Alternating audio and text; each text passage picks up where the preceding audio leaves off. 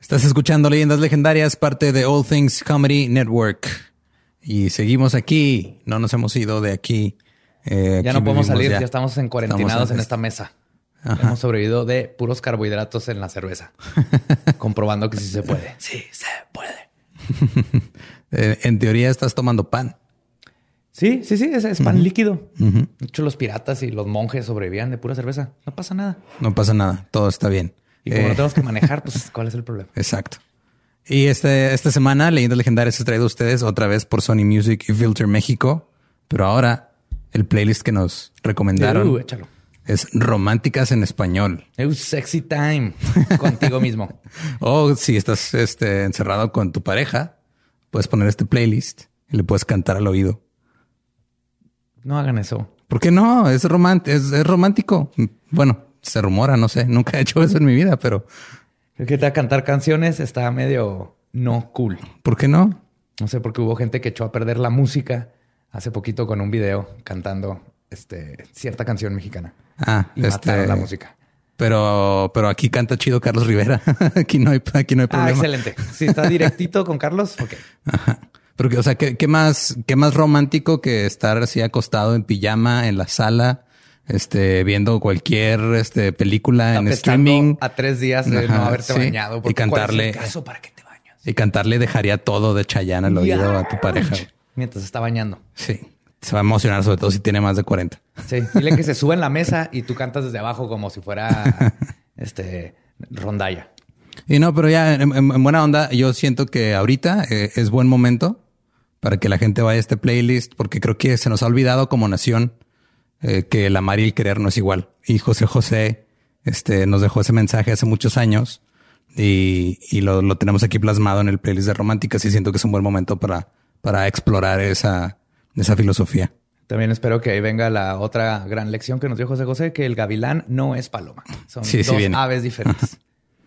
y también viene, no, obviamente no podía faltar nuestro divo de Juárez, Juan Gabriel, el, el, santo patrono de las lentejuelas. y pues recuerden, muchas gracias a Filter México por hacer este playlist y a la gente de Sony Music. Y recuerden que si quieren escuchar las románticas y ponerse acá, pues romanticones. Kinky, sexy. Romanticones, que ya el encierro me está afectando. ¿Quién usa esa palabra? Hot cat, chukunkis. Machín aceitado. No vuelvas a hacer ese tipo de ruidos, por favor, otra vez. si quieren escuchar el playlist, nada más este, denle clic aquí al link en la descripción del video o del podcast, dependiendo de dónde estén consumiendo. Y muchas gracias a Filter México y a Sony Music por patrocinar este episodio de Leyendas Legendarias con tanto amor. Oh, yes. Sexy time. Y de hecho, el episodio, digo, el episodio de la semana pasada estuvo, estuvo intenso, estuvo fue, yo creo, de los más intensos. Ajá. El de hoy, esta semana está muy chido, pero creo que sí está un poco más light. Está Por lo menos en cuanto a, emociones fuertes. Sí, no, no, no. Esta es totalmente temática deliciosa. Te disfruten. este se lo puedes poner a tu abuelita. No se va a escandalizar. ¿Seguro? Sí. Digo, hablamos Le tocaron esos tiempos. Le tocaron esos tiempos y la sobredosis y así. Para que recuerde las cosas que no te ha contado.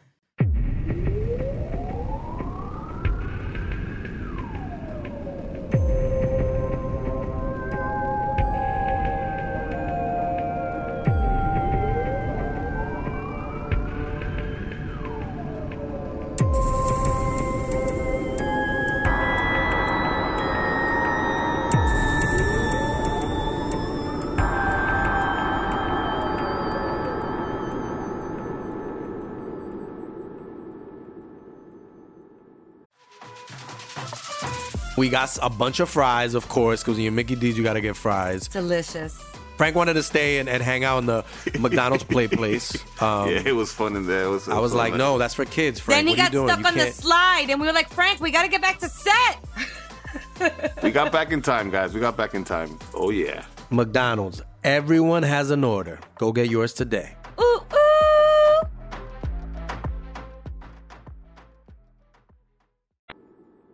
Bienvenidos a Leyendas Legendarias, el podcast en donde cada semana yo, José Antonio Badía, le contaré a Eduardo Espinosa y a un invitado especial casos de crimen real, fenómenos paranormales o eventos históricos tan peculiares, notorios y fantásticos que se ganaron el título de Leyendas Legendarias. Estamos el otro miércoles macabroso. Como siempre me acompaña Eduardo Espinosa. ¿Cómo estás? Estoy tomando agua. Estás tomando agua porque te, te quitaron los dientes, una encía. Me y quitaron un pedazo de encía. No tiene nada que ver con el coronavirus. Era, Pero te van a poner una cosa. corona. Van a poner una corona, pero no, sí, pero sin virus. Ajá. Y de nuevo, en la silla embrujada tenemos a el rompecorazones, Borre, Mario Capistrán. Muchas gracias por invitarme yo otra vez, Lolo. Muchas gracias. Espero que te mejores pronto. Gra- gracias por estar disponible. Sabemos que todo el mundo tiene muchas cosas que hacer ahorita por la situación. Y gracias por, por hacer, hacer tiempo de, de venir a grabar. Ah, no, no. Gracias a ustedes por pensar en mí. Te de que gracias por estarte aventando estas. Gracias por arriesgar tu salud. Gracias, no, gracias a ustedes.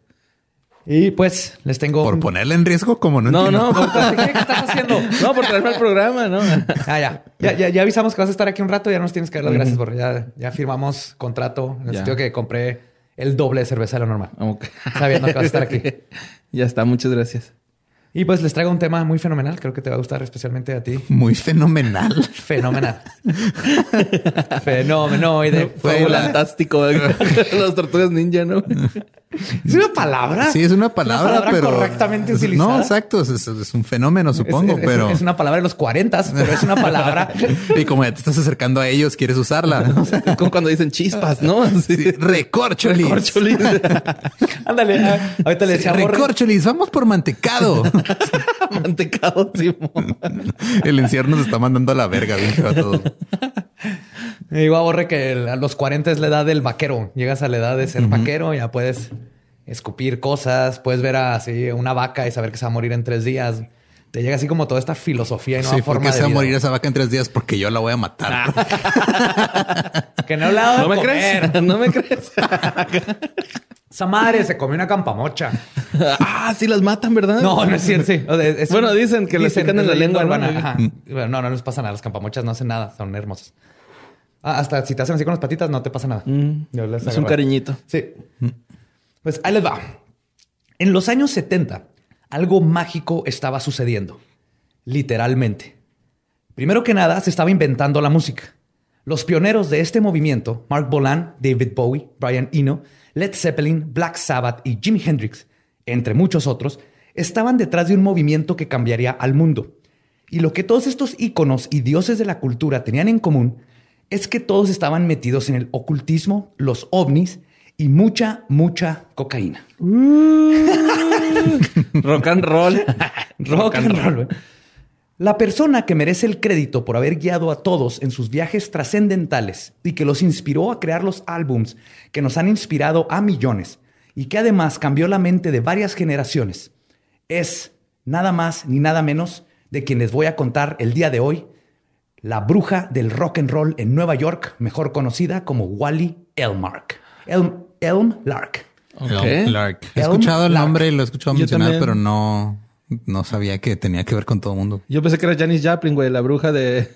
No, eh, Janis eh, seguro conoció también a Wally. Wally estuvo metida ahí en, con todo mundo. güey. Es una No, Jimi Hendrix era el que le vendía marihuana a Janis Joplin, ¿no? Sí. No, era el manager de... Ah, no, sí es cierto, sí. No, eh, el, manager. Ajá. de Alice Cooper. El manager de Alice Cooper el que le vendía marihuana a todos. Ajá, güeyes. todos es güeyes. Y el manager una vez vio a, a Janis Joplin agarrando a putazos a Jimi Hendrix y Jimi Hendrix a ella. O sea, están puteando Ajá, entre los sí. dos. Y luego Janis Los Joplin separó puteó, y, los, según. ajá, y luego los separó y los hicieron amigos y los hizo manager de los dos. Ajá, sí. Porque le dijeron, literal, ¿tú eres judío? ¿No quieres ser manager? Y él dijo, eh, y eso me ofende, pero sí. Sí, me ofende muchísimo, pero voy a tomarlo. No, y de hecho creo que le dijeron así porque el güey vendía weed, ¿no? Y fue Sí, así de- porque fue de, te, te van a, o sea, para que tengas un negocio legítimo. Ajá, sí, para, para disimularla. ¿Cómo se llama el documental? Supermensch. Supermensch. Véanlo, si, si quieren saber más de estos temas de los Sí. 70s, de cómo se inventó Está la chingón. música. Holy mother. Alice Cooper. Sí, Alice Cooper juega golf todavía. Todos los fines de semana. Pues, en estos tiempos en Nueva York, en los antros entre las calles Bleecker y McDougal, Uh, Bleecker Street. Bleecker Street, nadie te pedía identificación. Y por un consumo mínimo de dos bebidas, podías toparte en una noche cualquiera con Jimi Hendrix o Black Sabbath tocando. Eran tiempos de productores musicales legendarios como Howard Stein, cuya filosofía para firmar bandas era, y cito, nunca le hagas caso a los críticos, ve cómo reacciona la audiencia. Mm. Sea, este vato era de, me vale madre, yo vi cómo se prendió la gente ahí cuando estaba escuchando a Black Sabbath. Esa era la escena del rock en esos tiempos. Una persona que frecuentaba estos eventos era Wally Elm- El- Elmlark. Nacida en 1939, su padre era un periodista conservador del Washington Star de nombre Henry Eugene Elmlark. Pinche nombre culero, güey. Con- de conservador, ¿no? Así. Totalmente, güey. Que, que no, no podía ser revolucionario. Henry Eugene Simón. Elmlark presente.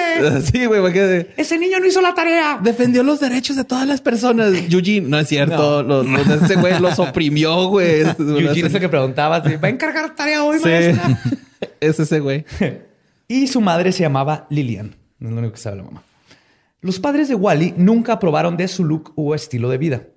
Ambos querían que ella sentara cabeza, se mudara a vivir a Long Island, en el estado de Nueva York, lejos de la escena escandalosa y que formara una familia y fuera ama de casa. Y para agregar insulto a la herida, constantemente le decían que era una vergüenza para ellos y para el hijo que tenía. Que los abuelos prácticamente habían secuestrado porque no querían que fuera una mala influencia. De hecho, su hijo era la única razón por la que Wally visitaba a sus padres. Y cada vez que lo hacía terminaba deprimida, algo que contra- contrarrestaba con medicamentos que le habían recetado. Entonces, el papá, aparte de que era súper conservador, era de este, protestante, una religión así bien cabrona. Ah, ok. Súper religioso. Entonces le quitaron al hijo, lo tenían ahí y ella era, todo el mundo la describía igual. Era todo el pedo, nomás iba a visitar a los papás, más bien al hijo. Y cuando regresaba, regresaba hecha garras. Mira, todo diferente a las, a las muchachas que le dejan de encargar al, al niño a la mamá y regresan todas enfiestadas, ¿no? Y, y va toda triste. Ella todo al revés. Pero cuando no estaba siendo regañada por sus padres, hasta por la forma en la que se vestía, Wally brillaba dentro de la escena musical.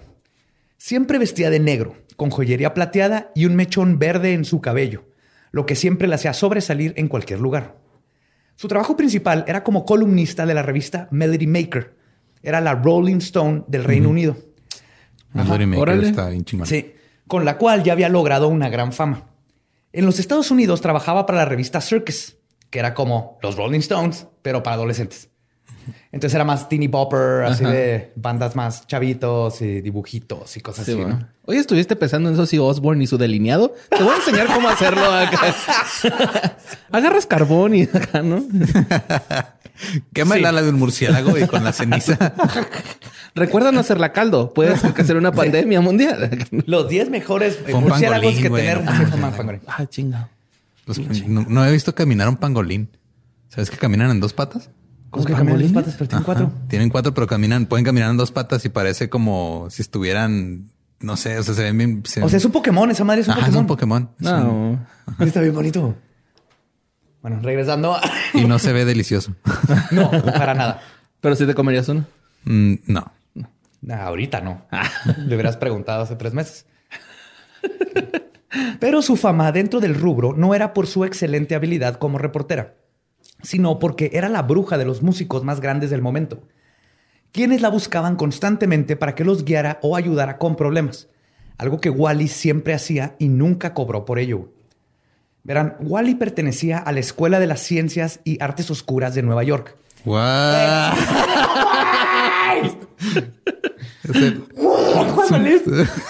Che Howard de Nueva Sí, York. mo. Sí, güey. El Joe una- metiéndose a la página web, ¿no? ¿Cómo, cómo se llama el- la versión de, de Estados Unidos de Hogwarts donde es este? eh, ¿Princeton? no, güey. Jail. La de Fantastic Beasts. Ah, la escuela gringa de. Ajá, la escuela gringa de magia era esto. No me acuerdo cómo se llamaba, pero Ajá, hay una. mira, no iba a ningún lado su comentario. No, Entonces, nomás quería saber. No sé nada. Estoy seguro que nos la van a aclarar inmediatamente. ahorita que llegue a mi casa, Tania me va a, decir, era esta pendejo. Bueno, jam- jamás me diría pendejo en mi vida, pero lo, pero sí me, se quedaría con cara de güey. Vimos las tres películas en un día y no te acuerdas, neta. Yo me siento mal porque aparte de que leí todos los libros y vi las películas y la de Fantastic Beast, uno es de mis favoritas. Creo que es mi favorito de toda la saga de Potter. Estás mal, prisionero de Azkaban. Forever. Es que sí, pero el Fantastic Beast es como mi, ya es yo, es mi Potter. Es, Ok. un, es un güey de mi edad con el que me puedo identificar. Potter ya cuando lo conocí era, estaba, era un niño. Ok. Era un señor. Yo me identificaba con Snape o Dumbledore. O el Hagrid que se la pasaba bien padre con sus pangolines. Ahí nomás tirando hueva. Ajá, No con el héroe. Ok. No, está bien. Digo, estás mal, pero está bien. ¿Tú con quién te identificas? Con Hagrid.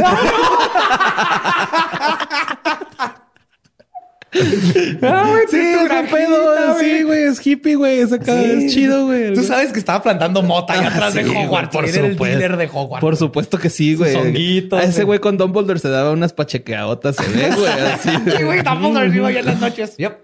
Sí, en sí, fin, sí. la escuela de magia de Nueva York, ¿qué? ¿La escuela de ocultismo? La ¿qué? Escuela de Ciencias y Artes Oscuras de Nueva York. No.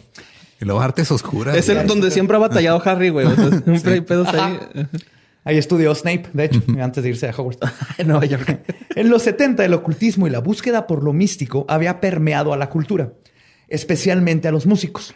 Artistas como David Bowie y Black Sabbath aprendían de las enseñanzas de Aleister Crowley o Anton LaVey y las aplicaban en sus letras y vida.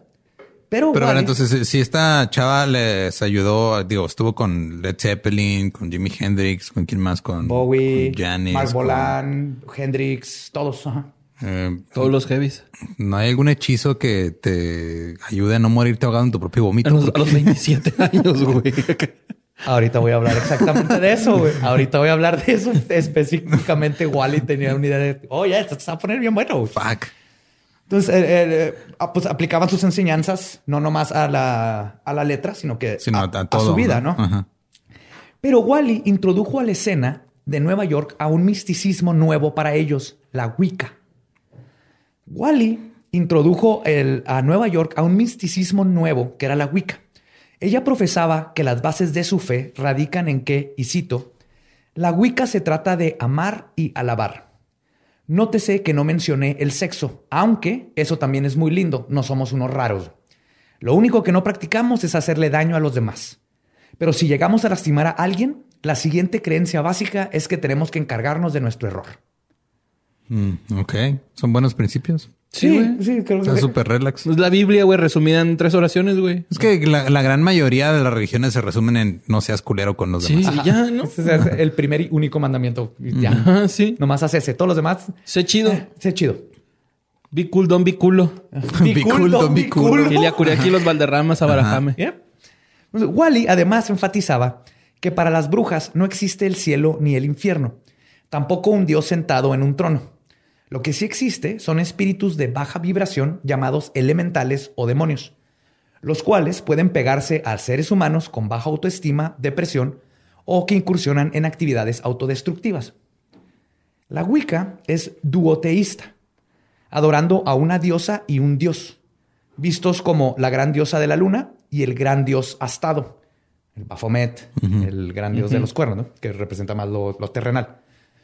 Estas deidades pueden considerarse un enoteísmo, que en, otro, en otras palabras, enoteísmo significa que puedes Cuando creer en todos los te dioses que mama quieras. Brian Eno. Brian Eno es mi, Es- es Brian, mi dios. Brian Eno fue mi dios toda la prepa, güey. Yo Sí. quería, yo quería seguir los pasos de la carrera de Brian Eno es Eno. todo el pedo. O si eres caballo, ¿no? Soy Es que estaba pensando en Eno sin H, perdón. Sí, es con H. Este, además, estas deidades representan aspectos del universo y por lo tanto pueden a su vez ser identificadas con diferentes deidades paganas de diversos panteones históricos. En otras palabras, los que creen en la Wicca o los que siguen la Wicca eh, dividen en dos creaciones básicas, creadores básicos, que es masculino y femenino. Uno se representa como el cosmos y el otro como lo terrenal. Femenino el cosmos, terrenal masculino. Y dentro de todo esto están todos los dioses de todo lo demás. Ok. Zeus y porque representan aspectos de la naturaleza, entonces creen en los faunos o Son subdioses, por así decirlo. Sí, y son aspectos de- del ser humano y de la naturaleza. Entonces, pues, quieres creer en Zeus por los rayos y bla, bla. no, no, no son, no se limitan a nomás dos dioses, pero aún así no creen que son dioses que controlan y hacen todo este mal. Por Son representaciones ¿no? Por- de, de algo que ya existe. Ajá. Ok. Sí, de, por ejemplo, este, Zeus es representación de los rayos, ¿no? Pero al mismo tiempo Loki puede ser la representación de cómo es alguien este, personalmente o alguien con mucha ira. El sentimiento de ira puede ser una representación de Ares, el dios de la, Ah, guerra. De la guerra. Es más bien lo que representan los dioses en lo que creen. La Wicca es una religión neopagana basada en las tradiciones de la brujería y la reconstrucción de las tradiciones precristianas originarias de Irlanda, Escocia y Gales. Las tradiciones que siguen los practicantes de Wicca datan desde 28 mil años antes del cristianismo. Yo creí que era más nuevo. No, ese es el New Age y la Wicca, Mm, pero las tradiciones Las que tradiciones siguen son viejas. vienen desde 20, ajá, o sea, 28 mil años antes de que inventaran a, a Jesús y, y pasara. ¿Qué? ¿Si eran qué? Perdón. Perdón. ¡Upsi! 28 mil años antes de que María se embarazara por una paloma. ya existían. Digo, tal vez no fue una paloma, tal vez se tomó un chingo de palomas y luego ya no se acordaba al día siguiente. Ah, no debe ser tan difícil, ¿no? ya tienes el tamaño, ¿no? ya tienes el tamaño. Sí, entonces estos, estos, este, estas creencias y prácticas tienen 20 28 mil años antes de Cristo. No podemos decir que no, tú estás mal. Ajá. Nah, bye. Y en estos tiempos era cuando la brujería se conocía como el arte de los sabios, porque la mayoría de los que seguían este camino estaban en sintonía con las fuerzas de la naturaleza. Ok. Conocían las hierbas y las medicinas, daban consejos y eran partes valiosas de la aldea y la comunidad como chamanes, sanadores y líderes. Entendían que la humanidad no es superior a la naturaleza y la tierra y sus criaturas, sino que somos simplemente una de las muchas partes, tanto visibles como invisibles, que se combinan para formar el todo. O sea, la parte bonita de Qué cuando profundo, todos pues. éramos compas y, y- Ajá, y sí. comían hongos y habían chamanes y habían este, el matriarcados que sabían cómo estaba el pedo Sí, mo. y habían mamuts. Vas a tener un mamut. Domesticado, güey. Ajá, ajá. Un mamut domesticado. Y en resumen, puedes ser bruja y no ser Wicca, pero si eres Wicca, eres bruja. ¿Sí me entienden? No. Es como los judíos cuando nacen. La Wicca es como. Es que sabías, ¿no? O sea, si eres, si tu madre, si tu mamá es judía, automáticamente eres judío. Pero si tu papá es judío, no necesariamente eres judío automáticamente. Se, No pasa, se pasa por el- la parte femenina. Ajá. Ajá. La herencia judía. Ah, ok. La herencia judía. se- Pues hay una similitud de otra Sí. religión, ¿no? No, Otra pero aquí más que nada. Wicca, eh, tú escoges ser Wicca. Sí, es toda una filosofía y como una forma de ser y comprender el mundo y más que es una filosofía. Entonces yo puedo ser bruja, pero no, no estar par- no ser parte de la Wicca. Pero si eres Wicca ya eres bruja. Ajá, si eres. Wicca estás haciendo las prácticas de las, de las brujas. Ok. O sea, que por ejemplo en la Wicca van en contra de toda la magia negra, que no, no tienen colores la magia, nomás es, la magia es herramienta, pero no hacen el mal a los demás. Entonces podría haber alguien que es bruja y hace hechizos malos y cosas así y no se adhiere a los principios de la Wicca. Ok. Entonces no es lo mismo. Entonces puedes ser bruja, pero no, no adherirte a los pensamientos y filosofía de la Wicca. Pero si eres Wicca, eres, Eres bruja. Sí. Porque practicas brujería y todo lo que significa ser estos estudiantes sabios de la naturaleza y bla, bla. Y la brujería, desde el punto de vista de la Wicca, es un sistema espiritual que fomenta el pensamiento libre y la libertad de voluntad del individuo.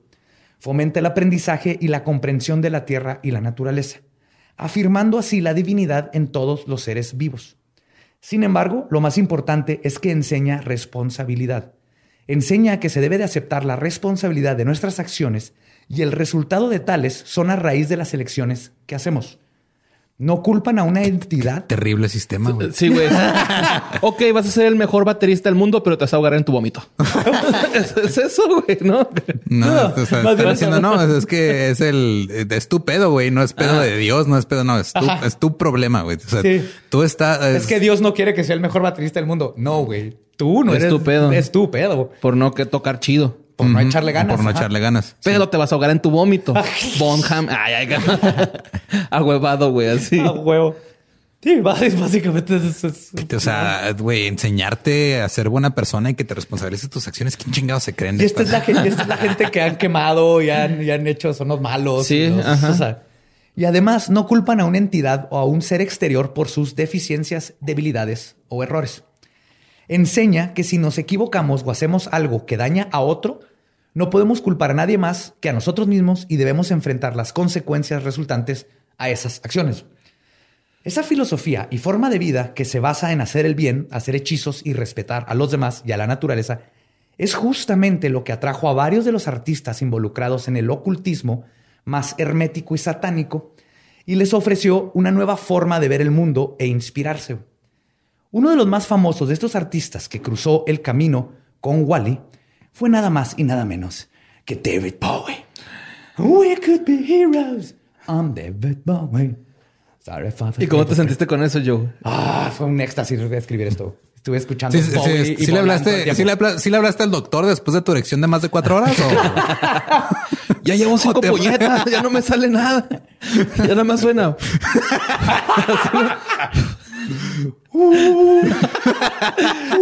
We could be heroes suena. ya no sale nada, nada más chifla en do menor. Tan, ta, tan, ta, tan, tan, tan.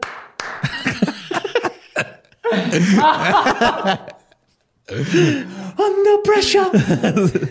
Man, y asumo que todo el mundo sabe quién chingados es David Bowie, así que no voy a meter a tratar de explicarlos. Si no sabes, es el que tiene el rayito en el ojo que canta Under Pressure con Freddie Mercury. Regáñalos. Sí. Y si no sabes, no mames, busquen ahorita David Bowie, escuchan. ¿Les va a gustar? Luego tengo que hacer un episodio completo de David Bowie y todo su mesticismo y ocultismo. Mesticismo. Era mestizo David Bowie. Era mitad Dios, mitad humano. Perdón por aplaudir.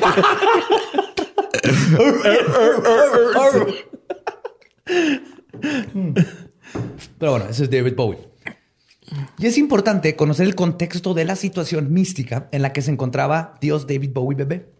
ya estaba en su época de. ¿En qué época estaba? Ziggy Oli? Stardust. Ah, Siggy, ok. ok. Perdón. Era Siggy. Verán, después de sepultar metafóricamente a su personalidad extraterrestre Ziggy Stardust con el álbum The Rise and Fall of Ziggy Stardust and The Spiders from Mars en 1972, Bowie comenzó a interesarse ya no por el misterio que presentaba el espacio, sino por la introspección y la filosofía gnóstica. Ok. Sí. Perdón. Entonces, Bowie en Ziggy y todo eso estaba... es Estaba que viendo hacia afuera y hacia arriba. Bowie desde de- niño vio ovnis y le- estaba obsesionado con, con ovnis y extraterrestres. Entonces estaba obsesionado primero con el espacio. Cuando mata a Ziggy, ahora está con el espacio interior y lo gnóstico.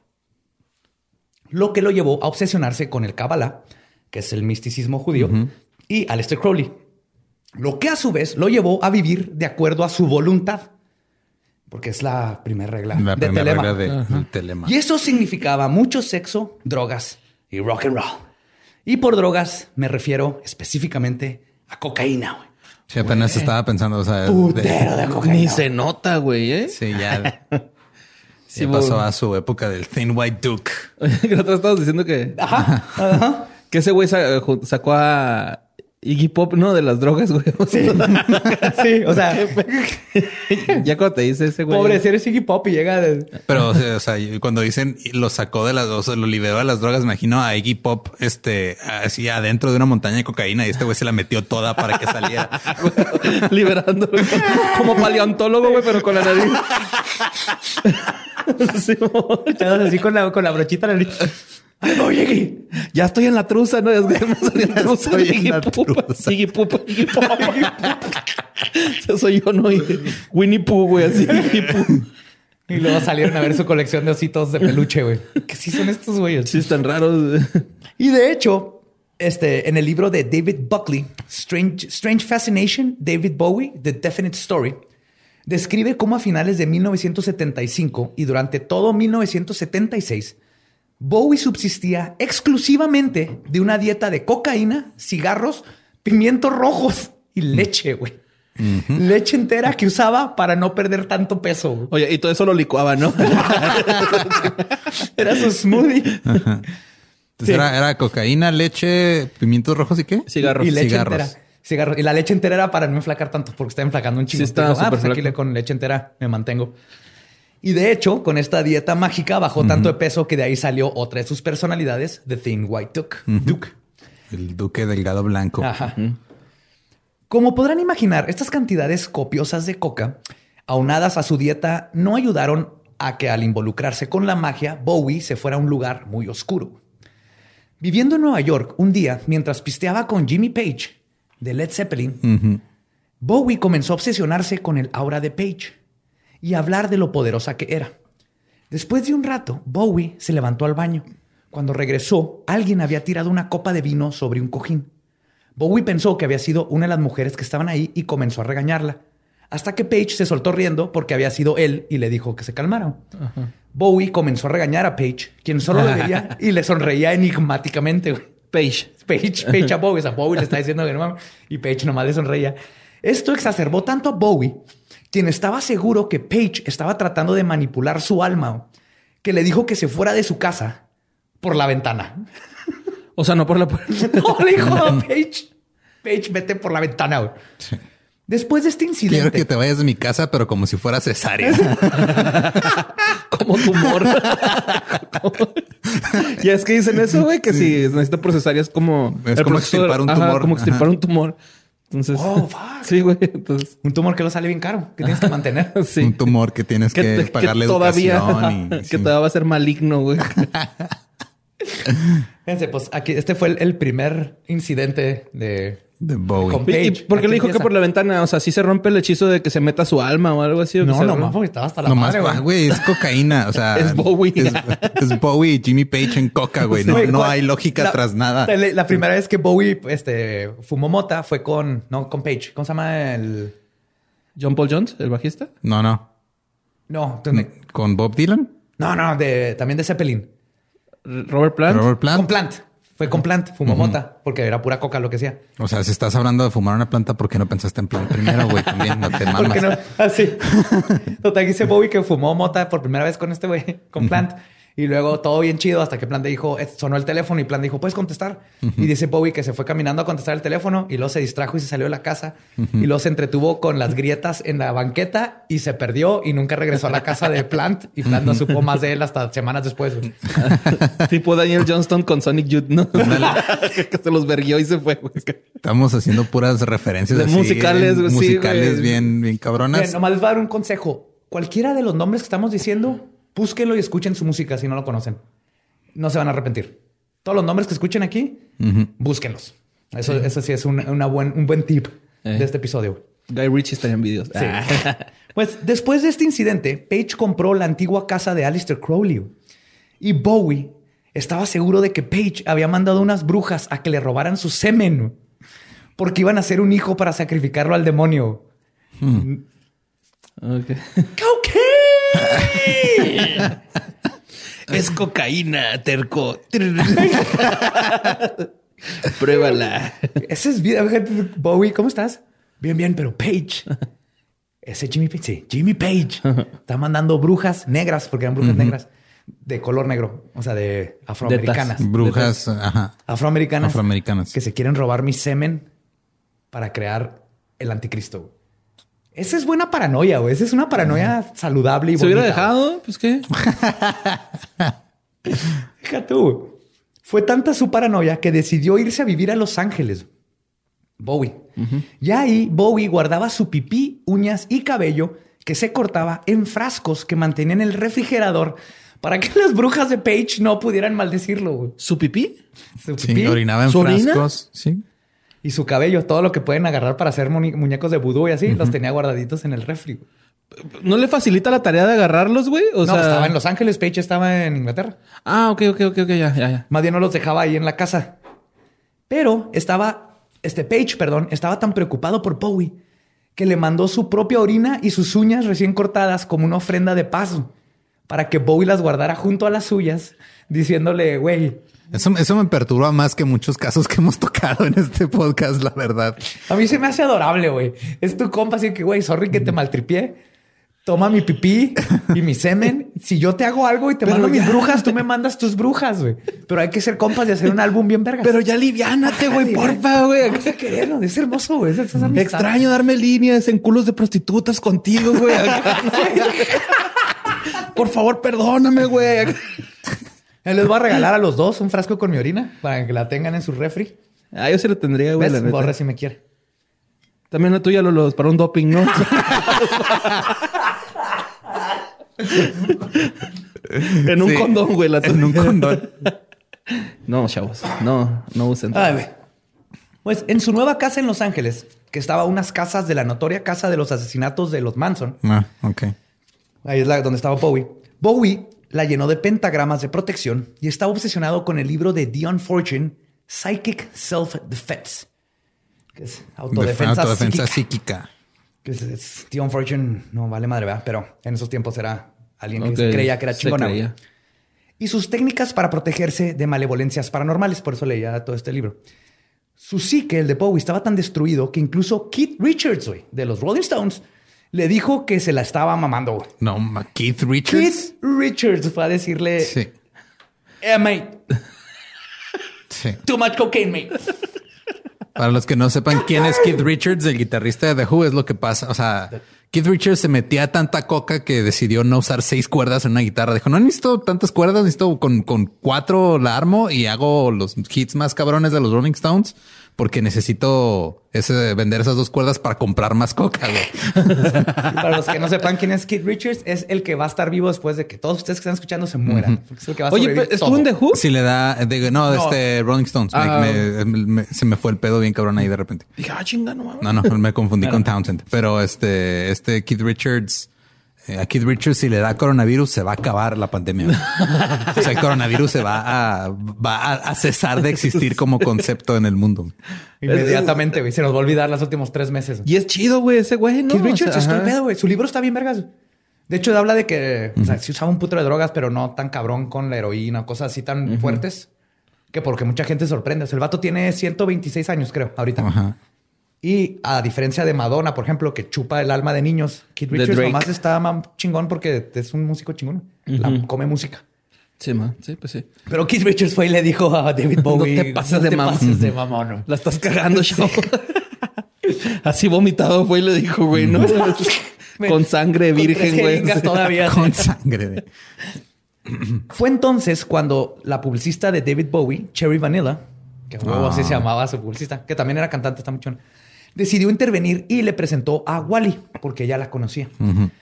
A quien ella, bueno, porque ella la frecuentaba seguido. Bowie inmediatamente formó una amistad con Wally y le contó todo lo que le estaba pasando. Específicamente el dato de que en la alberca techada de la casa vivía un demonio que salía de la misma en las noches y convenció a Wally de que le ayudara a exorcizar la alberca.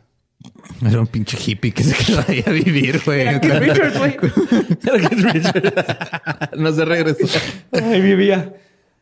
Lo que sucedió después lo describe la ex esposa de Bowie, Angie Bowie, en su libro Backstage Passes, Life on the Wild Side with David Bowie. Cuenta que Wally y Bowie se prepararon con libros y encantaciones y comenzaron el ritual. Después de unas horas comenzó a tomar efecto. Angie cuenta, y cito, no hay una forma elegante o fácil de decir esto.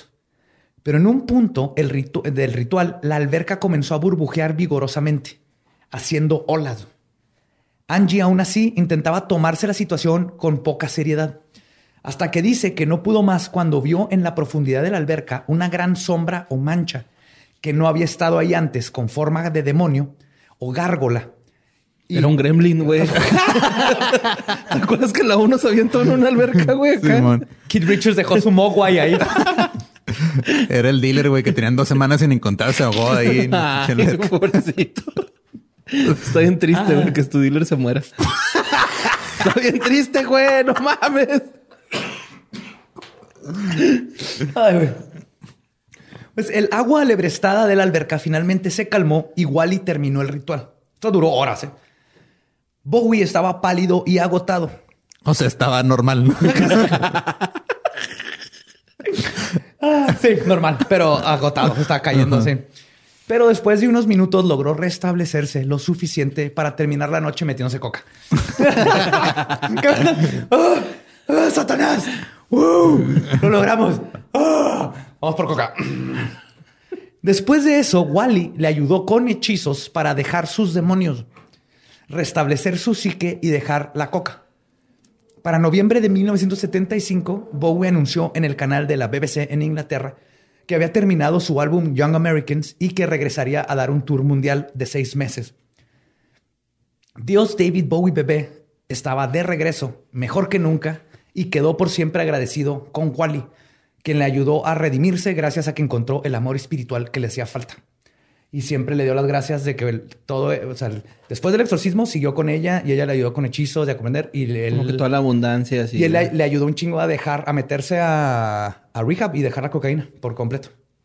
Y por eso lo tuvimos hasta hace unos años. Hasta, hasta ahora que se encuentra rumbo a Marte en un carro Tesla. Simón. Sí, sí. Con traje de astronauta. Musk, yo sé que eso está pasando, yo sé que ahí va Bowie. Está chido. Sí, pero está cabrón. O sea, Bowie y Wally exorcizaron una alberca de un, del dealer. Yo maté a Bowie, güey. Yo siempre he dicho eso, güey. Es que yo trabajaba en la Imer, güey, ¿no? Entonces programaban la música y me dieron la, la última canción que sacó, la de... ¿Lazarus? Lazarus, ajá. Y me dijo el, el gerente, mira, güey, escucha, ira, ¿no? Ira. Ira, mira, escu- mira, escucha esta canción, te va a gustar. Este, a ver si la metes en la programación. Y la estaba programando. Y luego ya fui. ¿Y le estaba chingón. control no, Bowie o qué? no, estaba bien chingona la canción, güey. Fui y le dije, güey, está bien chingona esta canción, güey. Pero ese güey ya no tarda en petatearse y se murió al día siguiente, Ah, güey. Yo lo maté, güey, lo salé, güey, perdón. Yo no sabía eso de Sí, ti. perdón, güey. No, te creas, Bowie planeó exactamente el día de su muerte, por eso planeó ese álbum. Los, los videos que sacó, no de sabía hecho, él planeó que tú morir. trabajabas en la email para que lo mataras. Yo lo atiné, yo lo atiné, sí. Este vato, Bowie nunca dejó de estar adentro del ocultismo y todo lo que hizo, todo lo que hacía Bowie de sus, sus fases. Sí, su todo fase tiene, de un chingo de simbolismo. Todo es simbolismo y aparte él como persona estaba con- constantemente, era líquido, o sea, no, no se definía como andrógino, hombre, mujer, Ajá. post, punk, lo- no importa. Ajá. Él era quien necesitaba ser en el momento, lo vivía, lo transmitía y lo cambiaba cuando ya no le... Música preciosa. Y antes de morir, él sabía todo esto gracias al ocultismo así, y dejó un chorro de mensajes en sus canciones, los videos. es todo un, todo un episodio Todo nomás bonito. para Bowie. Ya, Yeah. ya vendrá. Sí, porque ya te estás empezando a resbalar de tu silla, güey. De lo mojado que estás. y ese charquito. es el fluido de Bowie, güey. Es lo, que ocasiona embadía. Es que su rayito, güey. Ah, Entonces, Wally tenía una teoría sobre los grandes artistas y músicos del mundo. Para ella, estas personas eran inteligencias más altas que reencarnaron en personas. Es que nunca los entrevistó. Las Bob Dylan, entrevistas ¿no? con músicos son de las cosas Güey, más. La de no te metas con Bob Dylan, güey. Esa entrevista. Yo quiero llorar, güey. Así que si me pongo los zapatos del entrevistador, güey. Búsquenla, güey. No te metas con Bob Dylan, güey. Se llama el video. Y el ¿Pero es güey. Bob Dylan nuevo? Bob Dylan viejo. Muy viejo, joven, así con patillas y pelo chino, guapo, así, ¿no? Ajá. Y se da un buen tiro con el periodista, güey. Está chido. Pero el periodista como que ahí se medio defiende. chido. Acaba de sacar una canción nueva de JFK. Mm, ¿Bob Ajá. Eh, Como seis minutos hablando del asesinato de JFK. Nice. El- ay, disculpen, pero es el, el premio Nobel Bob Dylan, por favor. Ah, sí, cierto. Ah, Premio el Nobel de ganador. Literatura. Novelario. Que no aceptó hasta mucho no. después. güey. Claro. Él decía, ella decía, perdón, que eran inteligencias más altas que reencarnan en personas para inspirar y guiar a nuevas generaciones con el fin de cambiar su forma de pensar, sentir y ver el mundo. Unos lo hacen a través de la música, otros con arte o escritura, pero todos tienen una función mesiánica. Y esa misión es detonar una revolución cultural. Y dentro del movimiento musical de los 70, dos, personas, dos personas perdón, eran especialmente admiradas por Wally por esta razón. Sí, entonces es que todos estos arti- los Ajá. artistas que verdaderamente cambian las generaciones y hacen los movimientos Son inteligencias Nece- reencarnadas de. son frecuentes. Ajá, bien, es, es su misión, vienen a, a hacer eso. Que ahorita se conecta a, a lo de que se mueren y todo eso. Pero el primero fue Mark Bolan, el vocalista y fundador de la banda inglesa T-Rex y dios del glam. Y si no lo conocen, van, Oh, feel the children of the revolution. Now you Get it want-" on. Es de ellos, ¿no? Get, it, on, vagabond. Conocen a T-Rex, nomás no saben que son de él de esas canciones. Simón. Como Pero The yo Cars, no- ¿no? yo- Yo También. nunca he sido tan fan de T-Rex. Sí, Mark Bolan y el de... Sí. Wow, wow. O sea, es, es de esos que digo, ok, entiendo su relevancia, pero no. No te Life's a gustan. gas. ¿La has oído?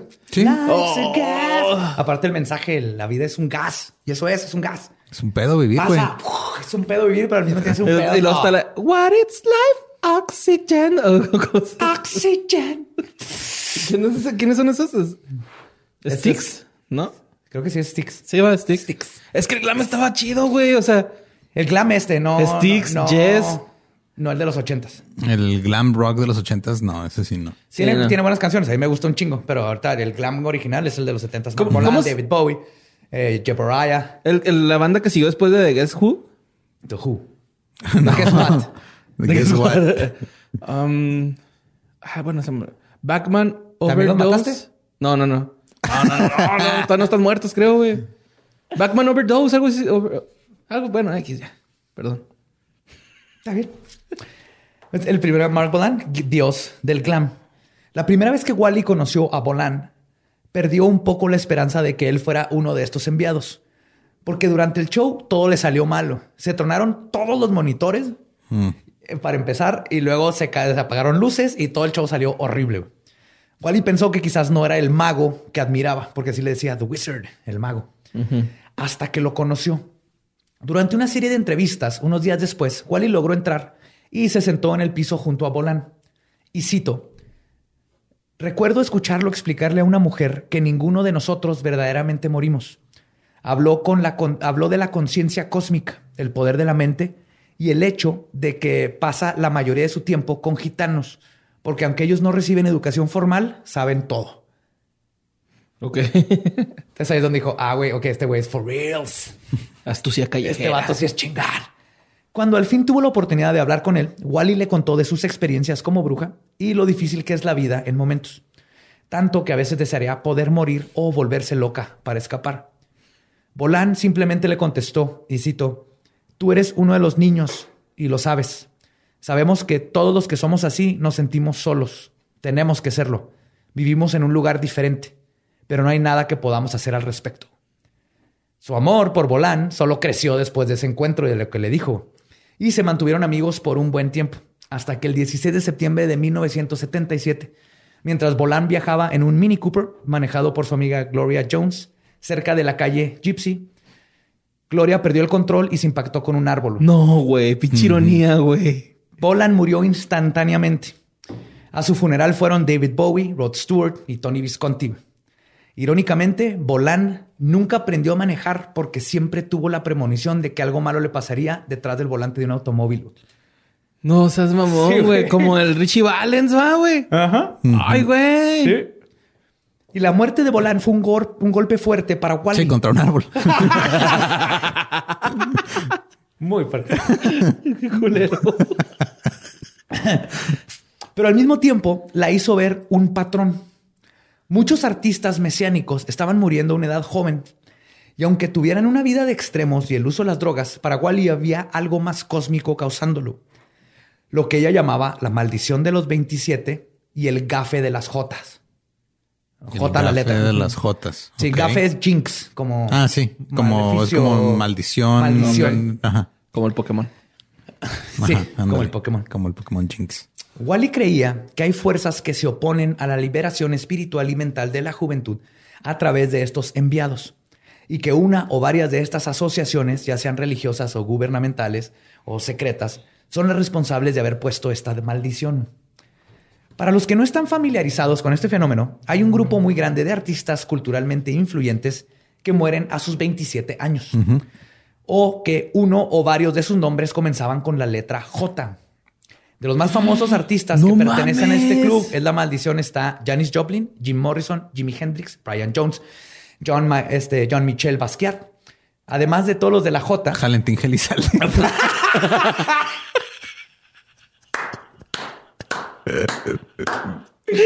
¡Bravo, güey!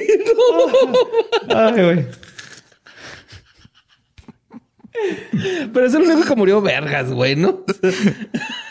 alergia, alergia al plomo. Así pasa. no mames. Valentín, güey. Oh, my fucking God. Pues, además de la J, todos El, el jayo de oro. Perdón, güey. Perdón por interrumpirte, No, no, no. Espera. Pa- eh, Interrúmpeme siempre con. Ah. Pues además de los que todos los que mencioné de- que tenían en común la J, todos tenían 27 cuando murieron. Uno que no tenía 27, pero su muerte entra dentro del gafe de la J es John Lennon. Oh, cierto. Otros famosos del club de los 27 son Robert Johnson, Kurt Cobain, Amy Winehouse, Richie Valens, Dave Alexander, bajista de The Stooges. Richie Valens, güey. Sí, güey. Tenía 27, el día que se murió la música. Gary Tyne, bajista de Uriah Heep, Jeremy Ward de The Mars Volta y Paul McCartney, quien murió en un choque automovilístico el 9 de noviembre de 1966 a sus 27 años y para evitar el dolor del público, los Beatles sobrevivientes lo reemplazaron con el ganador de un concurso de McCartney, a veces identificado como William Campbell o Billy Shears. Posteriormente, la banda se sintió mal por la culpa de su duplicidad y por lo tanto dejó mensajes en su música y en las ilustraciones de álbums para comunicar la verdad a sus fanáticos. Esto incluye la canción de 1968 Glass Onion, en la que Lennon canta, y cito, aquí hay otra pista para todos ustedes. La morsa fue Paul. Y la foto de su portada de álbum Abbey Road, que es en realidad Descalzo. una procesión funeral en donde McCartney se muestra descalzo y caminando fuera de paso a sus compañeros de banda, donde Lennon viste de blanco representando la figura angelical que guía a su compañero al cielo, Starr viste de negro representando al director de pompas fúnebres y Ringo viste mezclilla porque es el sepulturero. Además de que la placa del bocho se puede leer como 28IF-LMW, o sea, 28 if, 28 if still alive tendría 28 años Paul si no hubiera muerto un año anterior. Y mientras que claramente LMW significa Linda McCartney Weeps o Linda McCartney Widow, la viuda de Paul McCartney. ¿Cómo te está tratando el encierro, Badía? Gracias. Puta madre, güey, cuando eso tan... No, obviamente no. Todo bien, pero- todo bien. Estás, no- recibiendo suficiente vitamina D. Lo, lo único que no me cuadra es George Harrison de mezclilla por ser el sepulter- sepulterero. Sepulturero. ¿Sí se dice así? Sí, sepulturero, el que sepulta. Güey, todos sabemos que George Harrison, güey, él es Krishna. Entonces él no entierra, él quema. Uh. Ujú. No te creas, no sé, güey, eh, me lo acabo de inventar. Aparte, se me hace que a George no lo hubiera... al- No, a Ringo, ¿no? El sepulturero. Era Ringo el sepulturero. Ah, yo pensé Era que Ringo. era el. Sí, a a Ringo no lo hubieran inventado ni al funeral. güey. Güey, Ringo es verga, güey. no, bien se sabe que Ringo no es el mejor baterista ni en los Beatles. No, no, pero es bueno, güey. Tiene, su- es- tiene su es- estilito. Ajá, es, es Sí. este. Tiene un es- es estilo único. Vamos Ajá. a decir, es adorable. Sí, ¿Qué anda, parece? Es soy adorable. yo. Mientras no cante, todo bien. Pues sí, esa es una teoría de conspiración de a de veras de Paul McCartney. Todo Paul es McCartney, falso. todos. Ajá. No, no, no pasó. Está bien, está muy bien hecha y todo. Tuvo mucho que ver con que Paul duró buen rato sin ver a la prensa y lo salió este desmadre. Pero Sí. no, no es cierto. Pero como buenos mexicanos tropicalizamos todo y lo hicimos exactamente la misma teoría, pero con Luis Miguel, güey. Ajá, exactamente. Pablo McCartney. Pablo. Pero ahora sí, regresando a- al Club de los 27, porque eso sí es, sí es Güey, un fenómeno de veras. ese pedo que te aventaste, ¿eh? ¿De? No, sí, güey, este de así tripa así. ta, ta, ta. Conspiracy Theory. Pues sobre este fenómeno, un estudio publicado en el British Medical Journal en diciembre del 2011 concluyó que no hay un aumento en el riesgo de los músicos de morir cuando llegan a sus 27. Pero aún así, aunque no tengan más riesgo, los hechos nos muestran que sí es curioso el fenómeno. Se descubrió que solo el 13% de los fallecidos tenían 27 años. La edad más común de muerte de músicos fue de 56, lo que representa el 23% de las muertes. En general, no hay evidencia estadística de que 27 sea una edad más peligrosa para los músicos que, por ejemplo, 26 o 28. Pero creo que el punto no es que los artistas se mueran a los 27, que eso es lo que hicieron en el estudio, sino que artistas importantes para una generación murieron a los 27. Creo que hicieron el estudio todo mal. El enfoque está mal. Ajá, sí, de, Porque- de tal fecha, tal fecha. Porque de hecho. Ajá. este estudio, si nomás el, el 13% se mueren a los 27, entonces, ¿cuál es la probabilidad que de ese 13% estuviera Cobain y Winehouse y todas estas personas tan épicas para, para generaciones? Eso lo hace todavía más, para mí, lo hace todavía más, este, es más difícil de, eh, de ignorar el fenómeno. Lo único que comprobaron es que Ok, no digo nada más. Este, Y la- con Valentina, la verga, güey. No supero, güey, neta, güey. Valentín Gelizarde también se murió a los 27. El gallo de oro. Pero como no sabe cantar, no lo cuento como parte del club de los que sí. Es que hablar de probabilidades y eso nos mete a un- otro pedo completamente Sí, diferente, güey. Que, o sea, Estadística, ¿no? Acá. el- la estadística se usa para medir fenómenos y la probabilidad, este, Y el no- espacio, No tiene nada, o sea, honestamente no tiene nada que ver, güey. El punto es que ellos. O sea, no- porque puede, así como es muy o sea, podría ser, entre comillas, muy improbable que se mueran a los 27. Igual este, hay un porcentaje de gente que se murió a los 56 mayor que también son igual o, o más influ- influyentes. A lo mejor Yo- es- que yo siempre he sido de la idea Ya- de que ya a los 56 ya nadie está tan yo, influido. yo, yo, soy, yo he sido de la idea de que hay demasiado romanticismo en torno a, a los músicos que se mueren antes de los 30 años. Siempre siento, o sea, entiendo que sí, siento que algunos de ellos, el hecho de que se mueran a esa edad les da este como un empujón mediático que no, o sea, ahorita si Kurt Cobain estaría vivo, estaría haciendo este álbums de Navidad con pinche Bad Bunny, güey. En los Foo Fighters estaría. Por ejemplo, o sea, Ajá, sí, por decir acá. es Estás este- hablando mal de Valentín Gelizande, ¿eh? Te están de- no, mira, el jayo de oro es otro pedo. Pero, güey. pero lo que voy a decir que, o sea, Es que ese te güey trae la maldición por todos lados, güey. Estaba 27, Jalentín y Jayo. Y... pero sí, sí siento que de repente, el- o sea, el, esta, esta obsesión que tiene el ser humano por encontrar patrones en todo hace que le demos cierta importancia cuando vemos uno y, e ignoramos lo demás. Entonces, este, Como los 56, los de 56 digo, años. o sea, nada más lo por un ejemplo que mencionó Badía en específico, pero sí siento que el club de los 27 está, es, es, es, es romanticismo, güey. Tengo más La neta. datos. Sí, ¿Eh? Sí, probablemente. Sí, sí, sí. Es, es un fenómeno. Es que Totalmente. sí. Ajá, Y, sí, eh, o sea, dije la parte- está raro, güey, ¿no? Y, y- y luego- Estadísticamente se mueren más por es sobredosis que a yo, otras yo edades, yo creo que lo extraño de, de esta estadística, güey, es que son lege- músicos legendarios, por así decirlo, güey. Porque, en- ajá, en- o sea, en su momento, güey, estos güeyes fueron la verga, güey. Y de los nuevos estaban ah, potencializándose, ¿no? ¿Cuántos años tenía Mac Miller? Ah, no, no. tengo Menos de datos. 27, ¿no? Tenía. Yo creo sí, güey. Probablemente. Estaba con la llana grande, güey. A tener unos pinches 25. No sé. 26. Podríamos googlearlo.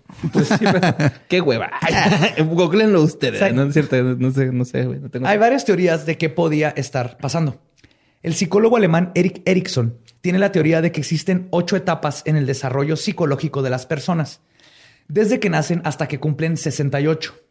La etapa entre los 18 y los 35 involu- involucra una pelea entre la intimidad y el aislamiento. Es en esta etapa, según Erickson, donde el individuo contempla si será alguien aislado o si puede conectar emocionalmente con los demás. Las personas que no pueden hacer esta transición por esa fase pueden terminar teniendo problemas emocionales que los pueden llevar a intentar quitarse la vida directa o indirectamente. Por indirectamente me refiero a este, Sí, con autodestrucción. autodestrucción, ajá. Malos hábitos. manos hábitos y todo. Malos hábitos como dar conciertos cuando te advirtieron que no. Como hacer un exorcismo después de meterte 10 kilos de cocaína, pero lo sobrevivió. No Tenía intenten eso en la 26 casa, ese era. David Bowie. Tenía No, uno le faltó uno. Ah, no, no entra. Otra teoría es que la, la- la que ofrece la numerología. Si sumas el 2 y el 7 de 27, te da 9. En la numerología, el 9 representa el final de un ciclo de transiciones. Y estas transiciones vienen cargadas de energías y sentimientos que pueden causar resultados extremosos. Que curiosamente no están diciendo nada diferente a la psicología.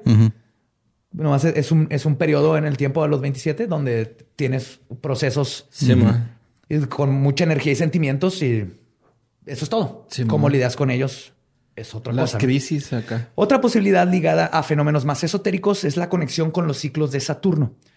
Este planeta tarda 29.4 años en su ciclo, pero su influencia en las personas comienzan cuando tiene 27, cuando la transición a convertirte en un adulto concluye. Y al igual que lo que Erickson explica, pero con psicología, este periodo saturnino puede causar estragos en las personas si es que no pueden lidiar con él, llevándolos a adicciones o conductas peligrosas. Ok. Entonces, es, es curioso que eh, investigando esto me cuenta, ah, caray, o sea, astrología, numerología, psicología, es- dijeron lo, exactamente lo mismo, pero Y con coincide, diferentes ajá. palabras. Ajá. Es, es un proceso del, del ser humano, de su crecimiento, y en esa edad estás en un proceso donde, y no es exactamente a los 27, es, es este periodo. Sí, es de- un periodo de, adultez, tiempo de... Donde estás definiendo como persona y como ser humano y puedes caer en, en cosas, ¿no? Oh, shit. Y justamente otro del club de los 27 era una de las personas más mágicas y divinas que Wally llegó a conocer y que ha existido en este mundo. Jimi Hendrix. Jimmy fucking Jimi- Hendrix. El que mató a Fucking Dios. Hendrix, güey. El güey que hizo llorar a Sí, Eric señor. Clapton. Mató Cuando- a Dios, güey. ¿Sí? Ah, Hendrix definitivamente. kills God, güey. Ah, sí. Con una nota. Sí. Tocando con la boca, güey, así, güey. Mira, güey, esto le puedo hacer a tu ruca. no mames, güey. Por 45 minutos. Aparte. Y es una sola pieza. Pinche disco viendo. Mars Volta, güey. Wally estaba segura que Jimmy reencarnó en la Tierra para levantar las vibraciones emocionales del planeta. Y su trabajo era instruir a los jóvenes a abrir sus mentes y percepción. Wally llamaba a estos mesías músicos Star Children o niños de las estrellas, que son un tipo de emisarios de inteligencias superiores, pero que muchos de ellos no están conscientes de ello.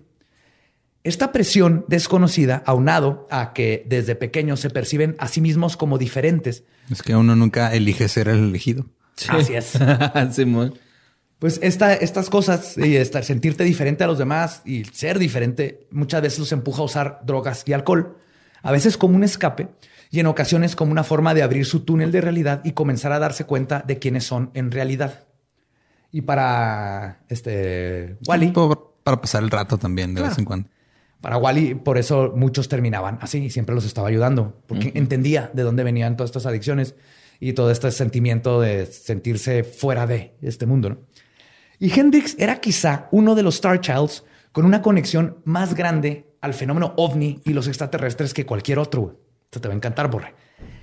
En el libro The Life of Jimi Hendrix de David Henderson, narra lo que Hendrix pensaba sobre los extraterrestres. Y cito, hay otras personas... Hay otras personas. Ay, ay, bomburio, qué pedo. Sí, no, Jimmy no cantaba, discúlpeme. por eso. Hay otras personas en el sistema solar, tú sabes, y tienen los mismos sentimientos que nosotros.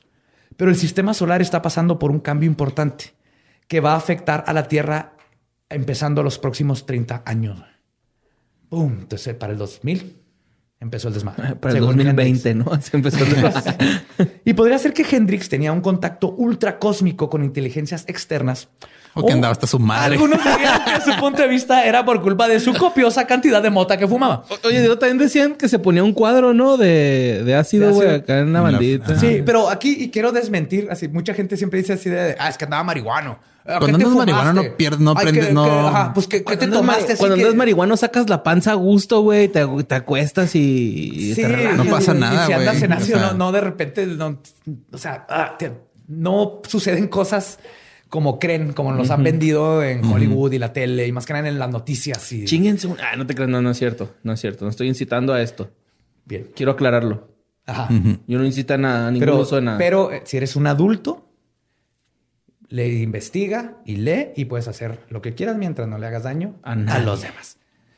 Pues Hendrix, Hendrix, este, no solo, este, perdón, les decía que así, que era la copiosa cantidad de futa, de futa, eh, de mota que fumaba. de mota que fumaba. Quisiste decir fuma mota y dijiste futa. Futa, ajá. Es una mezcla para ahorrar tiempo. Pero Hendrix no solo aseveraba estas cosas, sino que las vivía. En varias ocasiones durante su carrera, cientos de testigos reportaron ver ovnis aparecer en los conciertos cuando Hendrix tocaba. Esto es súper común. Yo no lo sabía. Cuando tocaba Hendrix salían ¿no? este, Luces. nada, luces, güey. Y eran los 70 de ahí. No es como que era un globo o un- una nave. El punto es que en uno de sus últimos conciertos que hizo, tocó en el borde de un volcán extinto en Maui, en Hawái. Hendrix tocó tres sets de 45 minutos. Y entre cada set se iba a descansar. O sea, duraba 45 minutos un solo set. Y entre cada set se iba a descansar a una carpa sagrada de los indios Hopi. Porque Obi tenía su carpa sagrada de Hopi. Porque, o sea, digo, si estás en Hawái y puedes andar de mamador, vas a andar de mamador. Claro, no, no te vas a meter al hotel de cinco estrellas. No. Vas a ir con estos güeyes que viven en un tipi. Hendrix, ajá, a tu tipi, con tu pipa de la paz. Ese güey también vivió en unos departamentos de los Beatles, ¿no, güey? Creo que se los desmadró así culerote, güey. Así se lo... Probablemente. Culero, güey. Se lo No desmadró, lo güey. puedo confirmar, pero suena a. Durante uno de esos descansos en el, en el tipi, los asistentes al concierto comenzaron a escuchar tonos musicales que emanaban de las piedras volcánicas, seguido del avistamiento de una nave voladora que flotó por minutos sobre el volcán a plena luz del día sobre miles de espectadores. La vieron claramente después de que... Oye, Joe, y nada, que eran güeyes acá de estos viajeros en el tiempo, ¿no, güey? Bien, vamos a ver aquí a Hendrix, güey. Todos acá con sus miralejos, güey, sus sillitas casi de esas que se abren, güey, acá bien a gusto, güey. Oye, pero nos están viendo, no hay pedo, están bien marihuanos, nadie les va a creer, güey. Creen que somos unos eh, marcianos, güey. Están viendo otras cosas, güey. tu máscara de marciano y sal, asómate por la ventana, güey. Mira, mijo, ese es Jimi Hendrix. Tu máscara de marciano. Del Scream. No, Scream. sí, del Scream. es que le bombeas y sale sangre, güey. Ay. Oye, creo que acabamos de descifrar el fenómeno ovni, güey. Todos son viajeros en el tiempo que vienen del futuro a ver lo que está pasando ahorita, pero con máscaras de marciano para que no los, no los veamos como humanos, Sí, y enseñarle los conciertos a sus hijos de, mira, hijo, este es David Bowie. Hendrix luego comentó que estaba seguro que la nave había bajado para poner su, es- y cito, estampa espiritual de aprobación al show. Órale. Sí, Buena Hendrix, mercadotecnia, ¿eh? Ay, güey. Y que la experiencia la- lo había revitalizado física y espiritualmente. Pero lo más hardcore que le sucedió a Hendrix fue la vez que él, junto con Curtis Knight, fue de los originales este, miembros del. Ajá. Cuando Hendrix Hendrix Experience, ¿no? ajá, Y luego Hendrix Experience y productor. y- fueron salvados por extraterrestres. No mames. Durante un invierno específicamente, específica, eh, perdón, especialmente gélido, cerca de Woodstock, en Nueva York, en 1965, Hendrix y su banda, junto con Curtis, iban manejando a las 4 de la mañana de regreso a Manhattan, un viaje de unos 160 kilómetros, cuando se toparon con una tormenta de nieve por la cual se perdieron la salida que tenían que tomar para incorporarse a la carretera estatal que los llevaría a casa. Además de perderse la salida, la falta de visibilidad causó que su van se impactara contra una montaña de nieve que llegaba hasta el cofre, No. dejándolos atorados. Después de varias horas atorados, a pesar de tener la calefacción de la camioneta prendida, la banda comenzó a temer por su vida. Por más que intentaban mantenerse calientes, la van era un refrigerador. Y es entonces cuando Curtis menciona que el camino enfrente de ellos se iluminó y una nave en forma de cono fosforescente aterrizó sobre la nieve usando tres patas a unos 30 metros de la van. Primero creyó que era una alucinación causada por la hipotermia que les estaba comenzando a pegar. Curtis golpeó a Hendrix en el- con el codo y le preguntó si estaba viendo lo mismo. Hendrix lo vio a los ojos y solo le sonrió. güey. Y así como que... Así de, sí, güey, son mis compas. Sí, güey. En eso la puerta del van se abrió y frente a ellos estaba una entidad de dos metros y medio de alto, piel amarillosa y en lugar de ojos tenía lo que parecía ser solo dos ranuras en la cara. Su frente era pronunciada y su cabeza parecía llegar directamente a su torso como si no tuviera cuello. De repente, la entidad comenzó a flotar por encima de la nieve y alrededor de la van. Y era como si emanara calor propio. Toda la nieve por donde pasaba iba derritiéndose. Y cito, en lo que pareció ser segundos, la criatura se acercó a la parte derecha del automóvil, donde Jimmy estaba sentado y se asomó por la ventana. Jimmy parecía que estaba teniendo una conversación telepática con ella. Cuando la criatura se fue, Curtis notó que ahora tenía calor. La entidad flotó hacia la parte trasera de la van y en cuanto notaron que toda la montaña de nieve había desaparecido, después, la, eh, perdón, después vieron que la nave comenzó a elevarse y es cuando decidieron intentar prender el automóvil de nuevo, lo cual lograron y huyeron del lugar. Y lo curioso es que el resto de la banda estaba completamente dormida cuando esto sucedió, como si hubieran sido hipnotizados. Dice Curtis que no, no, no, No se acuerdan. despertar, no se acuerdan de nada. El güey echando sal, ¿no? Así, que se costalito. Y de hecho, Hendrix le dijo a Curtis así de, no les digas, güey, esto es para nosotros, no lo van a entender. Qué chido, güey. Y nomás Curtis y Hendrix son los únicos testigos del servicio de grúa interespacial en la historia. Eso fue. Sí. ¡Qué verga, Sí, güey, eso fue, güey. ¡Jimmy! Uno batallando cuando se te poncha en carretera el carro, güey. Y este güey llega a Nalins y lo ayudan. Sí, pues Claro, que es Jimi Jimi fucking Hendrix. Fucking un- Hendrix. sí, güey. Le pidieron un, un autógrafo telepático, güey. ¿Dónde está? Ay, Jimmy, pasa tu autógrafo. Firmame el hipotálamo. Ay, Quémame una guitarra. Yo le pediría eso a Hendrix. Quémame una guitarra. Sí. Y la influencia que tuvo Yo le pediría que se durmiera de ladito. Se, se vomitó. Se ahogó con su vómito. Ah. Duérmete de lado. Yo así. ¿Qué qué? ¿Cómo? Es que se tenían que morir. Todas estas personas se tenían que morir cuando se tenían que Ay, morir. ¿por qué ahí te va? No, así de la No es cierto. Ay. La influencia que tuvo Wally en la escena del rock and roll durante una de las épocas más icónicas es innegable. Fue una época de despertares artísticos, culturales, sexuales y musicales. Y no se puede negar que detrás de los más grandes exponentes de este movimiento estaba el motor, que era lo esotérico, la magia y la Wicca. Y Wally se convirtió en una especie de guía para todos estos artistas que estaban intentando, a través del ocultismo, encontrarse a ellos mismos para luego transmitir en su arte una revolución cultural. Y aunque ayudó a artistas y personas a conocerse mejor, Wally nunca pudo deshacerse de sus propios demonios. Poco antes de, su pasada, de que su pasado la alcanzara, ella junto con David Bowie, Jimi Hendrix, Mike Gibbons, Robert Fripp de King Crimson No mames. y Brian Eno grabaron un álbum en Inglaterra llamado The Cosmic Children, al que el mismo Eno llamó como, y cito, la banda sonora estaba adelantada a su tiempo, sentándose en estas almas especiales que Wally creía que habían reencarnado de la Tierra desde otro lugar, en un momento muy importante en el proceso evolutivo humano para transmitir la luz a otros que estaban destinados a cambiar el mundo, a través de la música, la literatura y la filosofía, atra- y usando una filosofía emergente que era el New Age y la Wicca.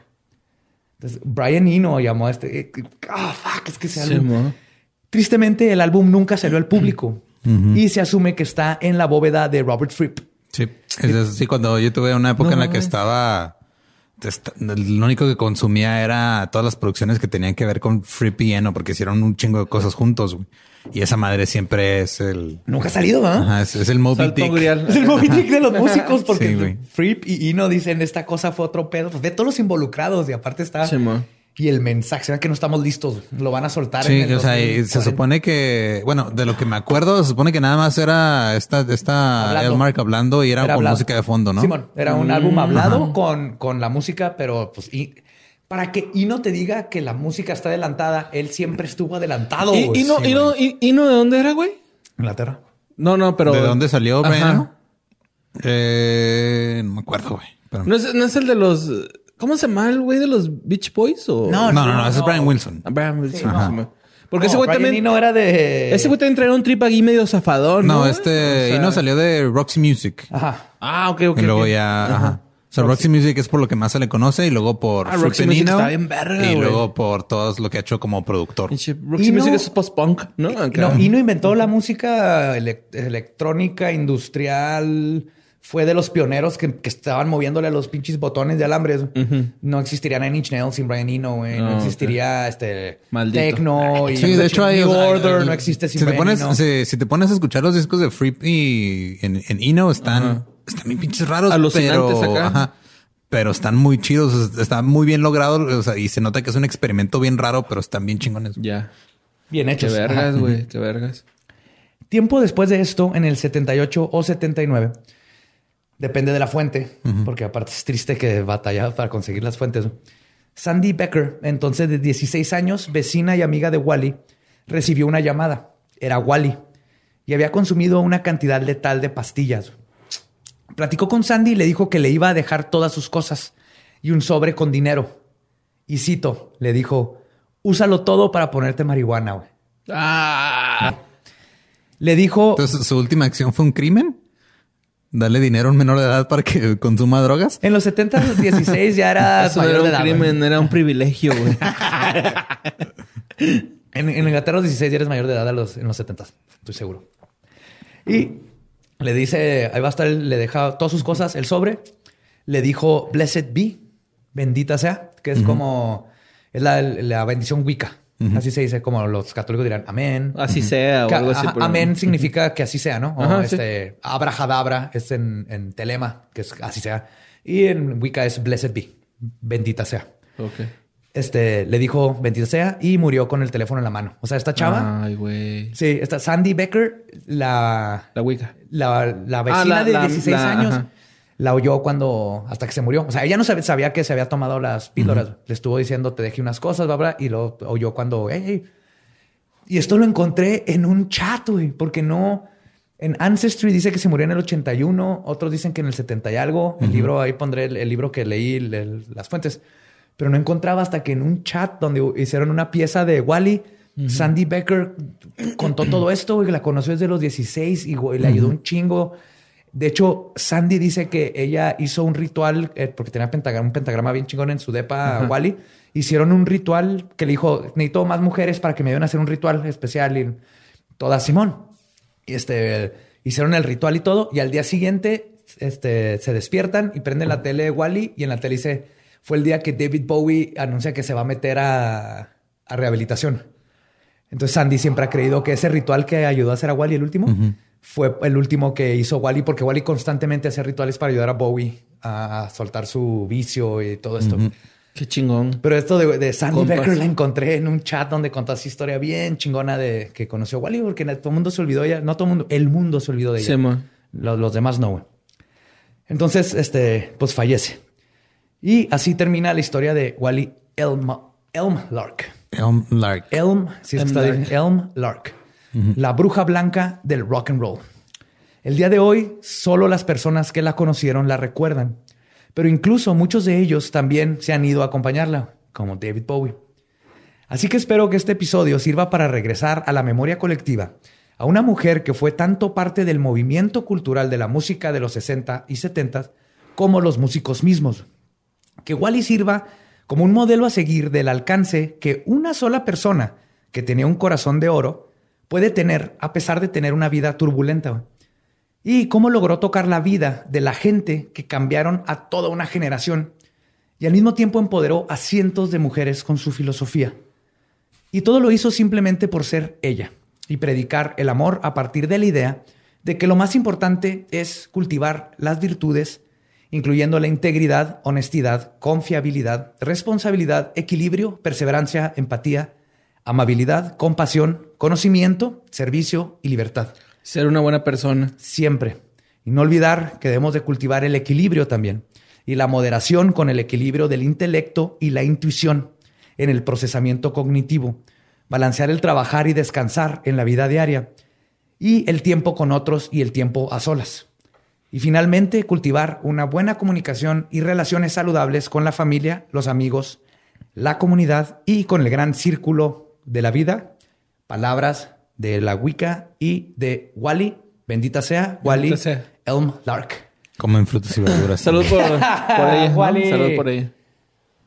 Salud por ella. eh, Salud, amigos. Todo el proceso. Y esa fue la historia de Wally. Espero les haya gustado. Espero les haya Sí, por eso se me hacía conocido el nombre. Digo, no sabía todo lo demás. Me acordaba de lo por el mítico disco que nunca Y se ha el, y el, el apellido, ¿no? Em- Emlark. Y yo Em también lo escucho. Lark. De hecho, creo que hasta hay una canción de estos güeyes que son así como Steel, Crosby, Beach, Nash o ¿cómo, cómo se llaman? Stills Crosby. Ajá. Stills and Nash. Sí, no, esos son. Crosby, Stills and Nash o todo, bueno, todas las versiones que hay de sí.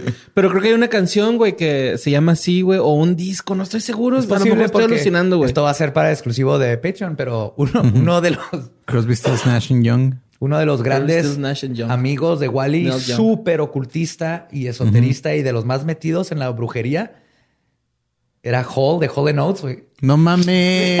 No. Sí, güey. Ya, ya los les platicaré. Hall and Notes. En Patreon, sí. Sí, era, era, fue, todo este concepto permeó toda la cultura. Por eso fue tan, tan importante musicalmente en sus letras, en la música, porque fue todo un cambio cultural este, y mental que no platican la parte esotérica y porque siempre eso lo, como que lo meten en, ah, satánico. El satánico Ajá, es Black sí. Sabbath, estaba haciendo esto. No, no, no, no. Era un movimiento ocultista, esoterista, wicca. Y- Y todos lo hicieron. Y gracias a esta mentalidad es que cambiaron la música, cambiaron la cultura, cambiaron todo. Y es que aparte todo, todo lo que tiene que ver con el rock, güey, yo creo que eso tú, por eso tiene esa potencia, ¿no? O sea, el rock clásico, güey. Que como estaba este pedo de es que es satánico, es este brujería. Güey, no mames. O sea, los güeyes simplemente iban a tocar, güey. ¿Sabes? O sea, se inspiraban a lo mejor sus letras en algo así, pero. sí, es, es Sí, parte de la Alice es- Cooper, parte, o sea, es parte del proceso, pero sí, este, hubo mucho, o sea, como mucha, mucho pánico alrededor de muchas Sí, cosas. por, por- por ejemplo, Alice Cooper con lo de cuando él llegó a su a su máximo, ¿no? Que fue con el, el- el- el evento este de, de, de La Paz, güey, ¿no? Que le dijo. Canadá? Ajá, yo no quiero tocar, yo lo toco gratis, pero déjenme antes de John Lennon, ¿no? Y que le ponen una, una gallina, güey. Eso sale en el Supermensch, creo. Sí, Ah, sale en el- la ajá, gallina, alguien la avienta, gente- ajá. Que avienta la gallina, güey, y luego. Pues es el que, y, o sea, el- la, el- la historia era de que alguien del público traía una gallina. güey. No, no, la historia es de Ajá. que Alice Cooper ve una bolsa con una gallina, güey, en el escenario. Sí, Sí, por por eso, eso. alguien o sea, del alguien del público- público metió la gallina, la aventó al escenario. No, Alice Cooper dice, eh, eh, fue mi manager, güey. Porque tenía Ah, una ok. gallina aquí, güey. No, es mi manager. No. Y la agarró y la aventó al público y la aplastaron, se la regresaron. Ajá. Y luego la levanta toda aplastada. Y fue cuando las- los medios dijeron así de que, ah, Alice Cooper está haciendo Está un pinche ritual satánico. satánico y luego el manager le dice no lo desmientas. Sí, Toca con tu traje que no tiene transparente, ¿no? Está tocando con un traje Pero transparente. es lo que me da, me da mucha risa que siguen cayendo los... los En eso. Los, deja tú en eso. Los, los adultos y los conservadores y los católicos, sí, ustedes católicos, siguen cayendo, están bien güeyes. Yo en prepa sale Marilyn Manson, que me cambió la vida y me ayudó a mí a, a, este, lidiar con los bullies y con todo esto. Pero para los católicos fue lo peor y Manson iba a destruirlo. Pero antes de Manson estuvo Alice Cooper, está Kiss, que no sé Kiss por qué está dentro de esto. Kiss es pop, güey. Kiss es lo más pop del Sí, mundo. no tienen una letra satánica, pero los católicos es un judío. Es un judío que es buenísimo para hacer lana pintándose de dragón. Eso es todo de X. Pero el punto es que sale alguien que hace algo satánico y ahí van todos ustedes católicos a hacerla de pedo, lo que le da mil publicidad. Y entonces todos nosotros, lo, como yo en prepa, dice, ¿qué es eso que no quieren que escuche? Y que dicen, ah, sí, está bien chingón. Y entonces vas y nomás le estás trayendo más. Y siempre caen, siempre cae la misma gente. Cae y cae y cae. Me Cuando pasó está con mal Molotov. hecho. ajá, Güey, los Frozen son lesbianas. cuando- A mí me pasó con Molotov, güey. A, mí me hicieron firmar un papel de que mis papás no me podían comprar el disco Molotov de donde jugarán las niñas. No mames. Y, güey, mi papá me lo compró, güey. Le valió pito, güey. Así de que, Yo tenía, el de- creo que más, más o menos en el, o sea, en cuestión de poco tiempo salió uno después del otro, este, también el primero control machete, ¿no? Porque yo tenía los dos a escondidas de mi mamá, güey. Pero también me los compró mi papá. O sea, porque mi mamá era así de, ay, se va a escandalizar porque decían groserías. Y mi papá fue así, toma, güey, están. Simón, güey, pues acá, ¿no? Sí, entonces el, el punto es de que siempre va a haber. Cuando lo haces mal, cuando lo haces nomás por el shock, pasa el shock y luego se acaba y al, y al mes nadie se, se acuerda, ¿no? Manson lo supo hacer, Ozzy, Black Sabbath. Oye, porque que- no nomás era el shock, era su forma de ser y era una nueva mentalidad, ¿no? Oye, Joe, que ahora que estuviste viendo el tema, ¿no viste que ese pedo de Ozzy Osbourne que donó su cuerpo, güey, a una universidad para ver por qué aguantó tantas drogas? ¿Eh? No sé si sea falso o sea neta. No, sí es verdadero. ¿Sí es neta? Cuando se muera. ¿Donó su El cuerpo? cerebro. El Para cerebro. La materia gris para... cerebro. ¿Que la estudien? A la vez. Qué chingón. No nomás drogas, todo. Sonido de marrano. Sí, Ozzy Rocks. Sí, güey. Entonces estas son, siempre vienen en olas estos movimientos culturales. Estoy esperando el nuevo. El nuevo es este, güey, o sea, de- sí, o sea, el reggaetón aparentemente es, es, es lo peor, güey, es la, es, lo que está haciendo que se pierda la moral, güey. Ah, no, no, no, yo- El trap, o sea, todo. No hablo de perder la moral, me hablo de movimientos de cambios sociales. Por Ah, eso. Ahí o está sea, Bad Bunny haciendo es cambio que, social bien ajá, cabrón. la sexualidad, güey, es un tema ya pal- palpante, güey, en la sociedad, güey. Y, y, y hay gente que todavía se asusta con eso, güey, pero que al fin y al cabo ya estamos ahí impermeabilizados con Y esa. si tu novio, y si tu novio no te mama el culo, o sea, sí, güey, o sea, es la neta, güey, o sea, todos decimos eso, güey, todos nos que queremos que nos perren, güey, no te hagas yo. Entonces,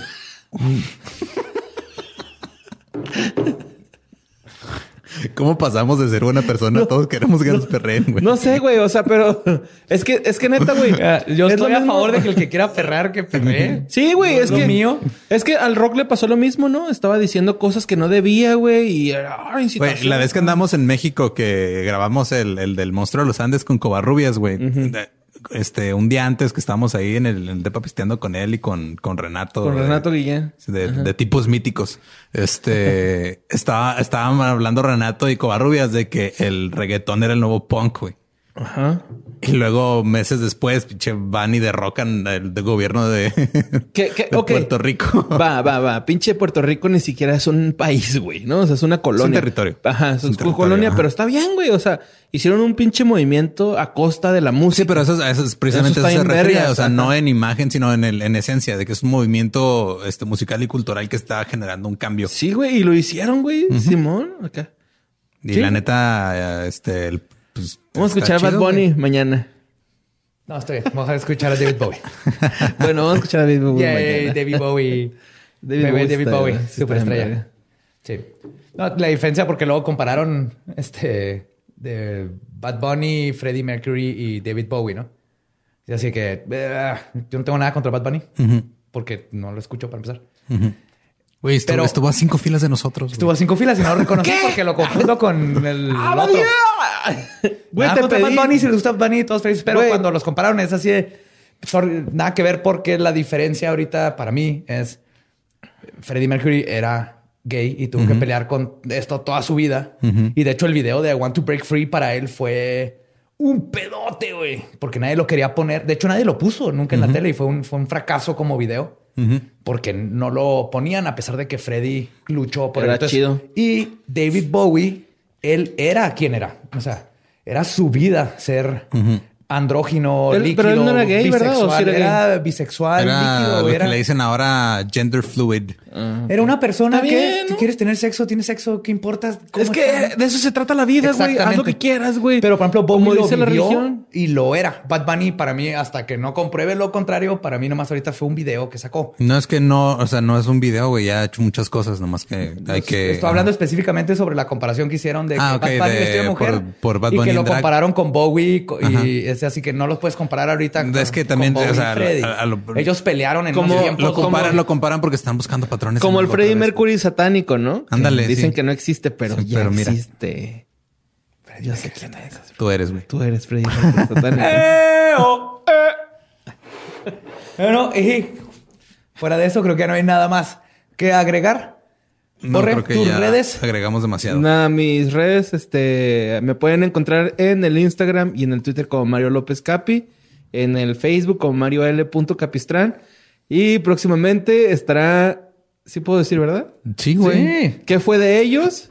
Eh, ahí, este, una producción de Luis Gerardo García con mi compañía, ay, perdón, con mi compañía, este, o sea, no mi compañía, que yo tengo compañía, sino mi presencia. Sí. Este, vamos a hacer un podcast que fue de ellos para que vayan agregando ahí al Instagram. Va a estar bien bonito, va a estar este curioso. Mm, no tan chido como leyendas, pero, pero va a estar chido, va a estar bien, va a estar bien. Entonces, para cuando dicen, ay, ¿qué escuchan ahí en- entre miércoles a viernes y de otro al miércoles? Pues ahí pueden escuchar esa asquerosidad que vamos a hacer. Y yo sé que va a quedar bien, pero pueden escucharlo, los invito. Y este, muchas gracias por invitarme otra vez, muchachos. Pues de nada. Este, a nosotros nos pueden seguir en todos lados como arroba leyendas podcast. Yo soy arroba ningún Eduardo. Estoy como El Va Diablo. Recuerden seguirnos en todas las redes y aunque no nos escuchen en YouTube, suscribirse. También, si quieren visitar nuestro Patreon para darse cuenta de los extras que estamos ofreciendo, ahí está para ustedes en Patreon. Y creo que ahora sí, nuestro podcast ha terminado. Esto ha sido Palabra de Belzebub. Podemos irnos a pistear. Y con tu espíritu. Belzebub los bendiga. Palabra de Belzebub. Ah, los amo macabrosos. Abrajadabra.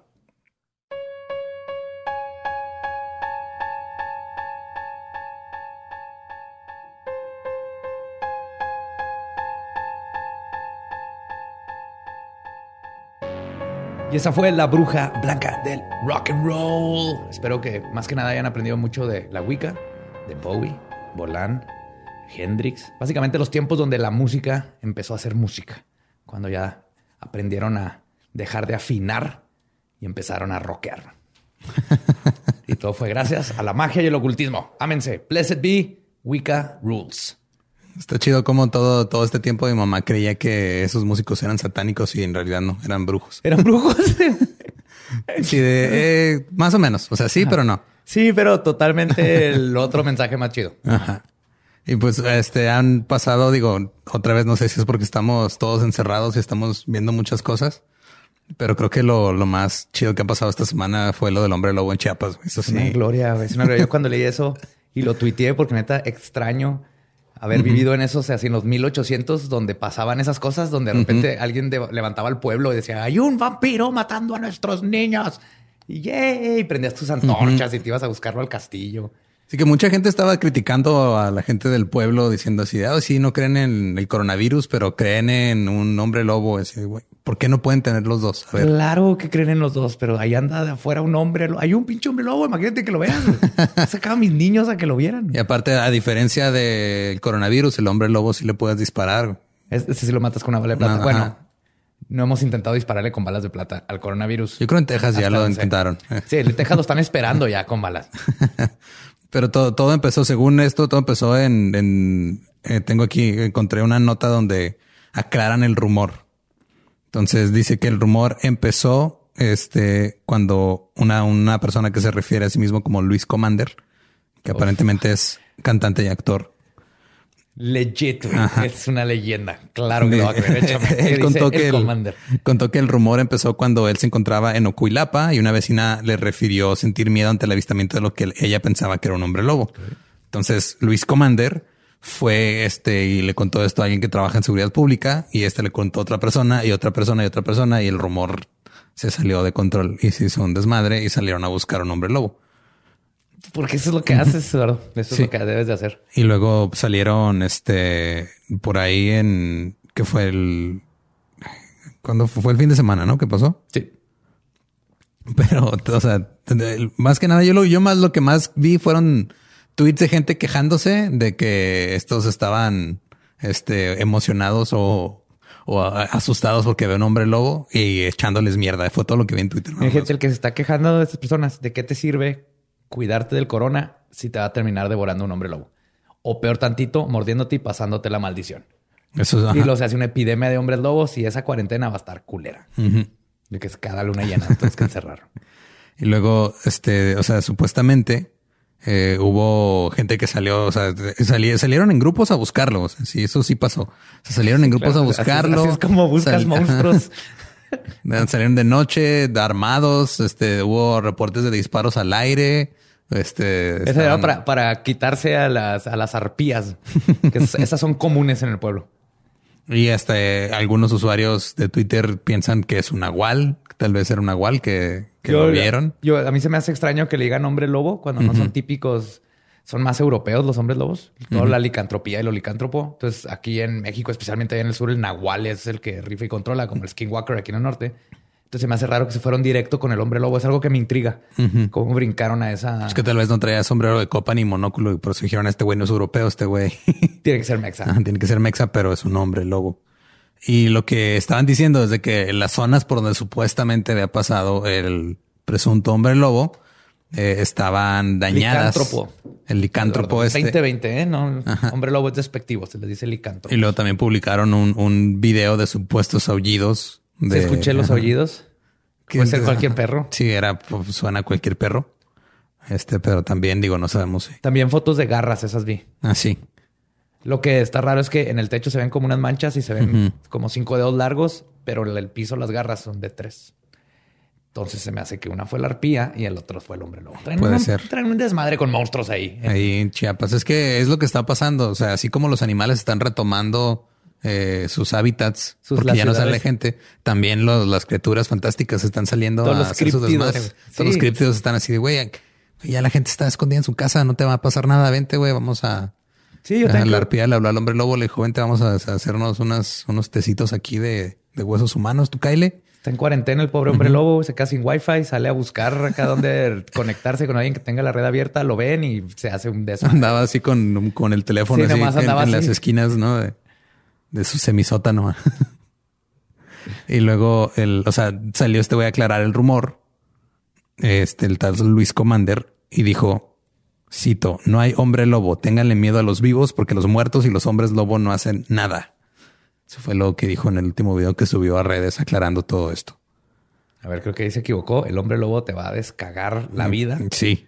Pero creo que a lo que se refiere es, es muy poco probable que haya un hombre lobo. Preocúpense más por los vivos. Sí, ya Luis Commander, pero muy, muy este, Muy acertada. muy acertado y aterrizado su, hey, bájenle tranquilos, no, no se paniquen. Y lo que yo, lo que yo pienso es que, digo, mínimo todavía aprendimos que el pueblo aún puede unirse por una causa. Eso es bueno. Eso es muy bueno. Eso es lo que nos falta, unirnos. Para eso funcionaban los monstruos, la- ir a cazar Ajá. tesoros. ¿sabes? Los tesoros no los cazas, los buscas. Los, pero, ¿Cazatesoros? ¿Hay cazatesoros? Sí. O sea, tienes que matar al tesoro antes de. Lo cazas como cazafantasmas. Atrapa No, tesoros. sí es cierto. Ajá. El fantasma no lo puedes matar ya, lo puedes. Ok, no, sí. Pero antes hablando No, sobre no lo un había pensado como- y te ajá. ponías a escarbar porque ya había un puto tesoro, por eso aparecían los fantasmas. Se perdió esa bonita tradición también. Y era familiar, era algo familiar. Lo que sí es que yo vi varios videos y sí, lo que sí me molestó es que no están manteniendo su distancia entre los que iban buscando al lobo. Iban muy pegaditos. Eso no está bien. Tal vez su técnica era contagiarse y luego aventársele arriba y darle coronavirus al hombre lobo. Pues si ya le dio un tigre coronavirus, ¿tú crees que no le puede dar un lobo? Sí, necesitan sacar a Joe Exotic y aventarlo allá adentro para que conforte al... Mira, Joe Exotic es un villano que la gente le tomó cariño. No sé por qué. ¿Viste la entrevista es un que salió villano, del... pero es una leyenda. ¿Viste la entrevista que sacó del el, el productor este, que Rick, Rick Kirkham, el de sombrero, el que estaba grabando su reality? Este dice que cortaron varias partes que él dijo en el documental y no las pusieron. Dijo que Joe Exotic, que, que él, él lo vio más de una, más de una ocasión, creo que dos veces, dispararle así a matar tigres nomás porque sí. Uno porque lo, o sea, se asustó porque uno lo vio feo y le disparó en la cabeza. Y luego que una señora llegó a, a dejarle a un caballo para que lo cuidaran ahí en el zoológico y lo mató y se lo dio a comer a los tigres. Ah, eso sí lo salió en el documental. Sí. Sí. No me acuerdo de esa parte. No sé si fue el de la señora, pero un caballo que adoptó y que el- Ah, sí, que lo a se, se los dio a los tigres. Este, que igual y era ese, pero. Pero igual, fuck él y fuck. Es que creo que si vieron Tiger, ajá, que si vieron Tiger King y pensaron que alguno de ellos tiene cualidades redimibles, están mal. güey. Sí, no, no. todos claro. son mal, todos están mal. Todos son un desastre, pero hay un desastre cagadísimo y legendario que es Joe Exotic. Sí. No, no, no. Y sacaron ayer domingo en ayer, el domingo en Netflix, este como un, un extra. Un extra, sí, no lo he No visto. lo he visto yo no lo he visto por estar, por, estar viendo tweets de, del hombre lobo. Ay, güey, no nos fuimos de hombre lobo a este Porque, pero porque Joe Exotic lo tendría en su zoológico y lo, lo obligaría a, a a con él. Si es, para si es tener macho, es para tener hom- hombrecitos lobitos que puedes jugar con ellos y luego cuando se hacen grandes los vas y los matas. y no se casa con los guapos. Eh, y qué más no creo que pues ya nomás eso pues, aclararon el, el rumor del hombre Fue- lobo En, en- resumen, un- una fue- señora vio algo que creyó que era un hombre lobo, Ajá, le platicó y- a una persona y los hizo chisme. Se hizo chisme así es Eso es clásico. Eso es básicamente lo que pasa. en esos casos. podríamos digo podríamos verlo de una manera más metafórica y decir lo que dijo una persona que también vi en Twitter una, tero- una terapeuta que decía que el miedo que sienten por la por la pandemia que no puedes ver este lo quisieron sacar contra una criatura que probablemente andaba por ahí cerca dijeron es más fácil atacar a un hombre lobo que atacar una chingadera que no puedo ver y que me va a matar Imagínate qué culeros. Eso- eso es muy- ¿A eso- qué grado ajá. estás que prefieres irte contra un hombre lobo Ajá. que cuidarte? Pero sí, una, una histeria colectiva, ¿no? Se dio ahí en el, en el pueblo, que es muy común en todos estos lugares. Es muy común que haya histeria colectiva cuando hay un hombre lobo en cualquier lugar. Ah, claro, o sea, sí, colectivamente te vas a poner de no mames, esa madre me va a arrancar la cara. Porque eso hacen los hombres lobo. Sí, te arrancan la cara y luego se la, la usan de calzón. Sí, y usan de esas chamarritas así como de, de, de este prepa, ¿no? Mientras lo hacen. Sí, y juegan básquetbol Ajá. Yo vi ese documental también. cuando son adolescentes. ya de grandes son un peligro. Creo que este estuvo mejor, estuvo mejor esto que pasó en Chiapas que el remake de Teen Wolf. Sí, totalmente. Ni lo vean. Eh, Pero algo, algo más que quieras agregar de tu conocimiento de licantropía, ¿consideras que pueda volver, que pueda?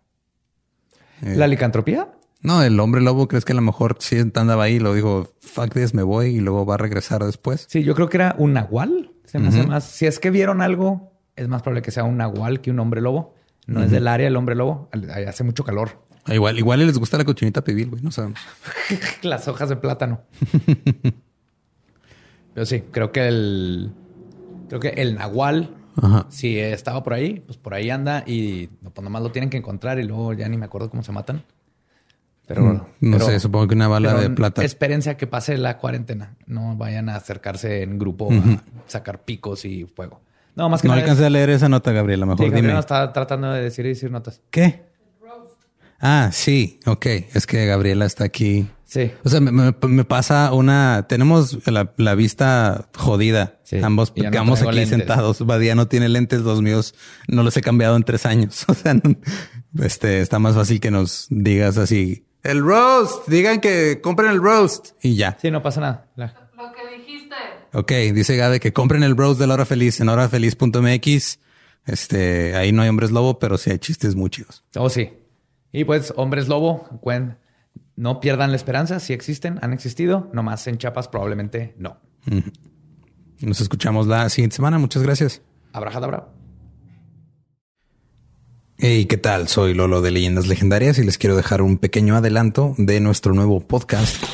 Estás escuchando El Dolop, parte de All Things Comedy Network. Este es un podcast de historia americana en el que cada semana yo, Eduardo Espinosa, le contaré un suceso histórico americano a mi amigo José Antonio Badía, que no tiene idea de qué se va a... Ok, lo bueno es que, el tema. No, lo bueno es que nada más te trabas cuando lees, ¿verdad? Sí, O sí, sí. No, no cuando voy a decir una línea que he dicho ya como cuatro o cinco veces.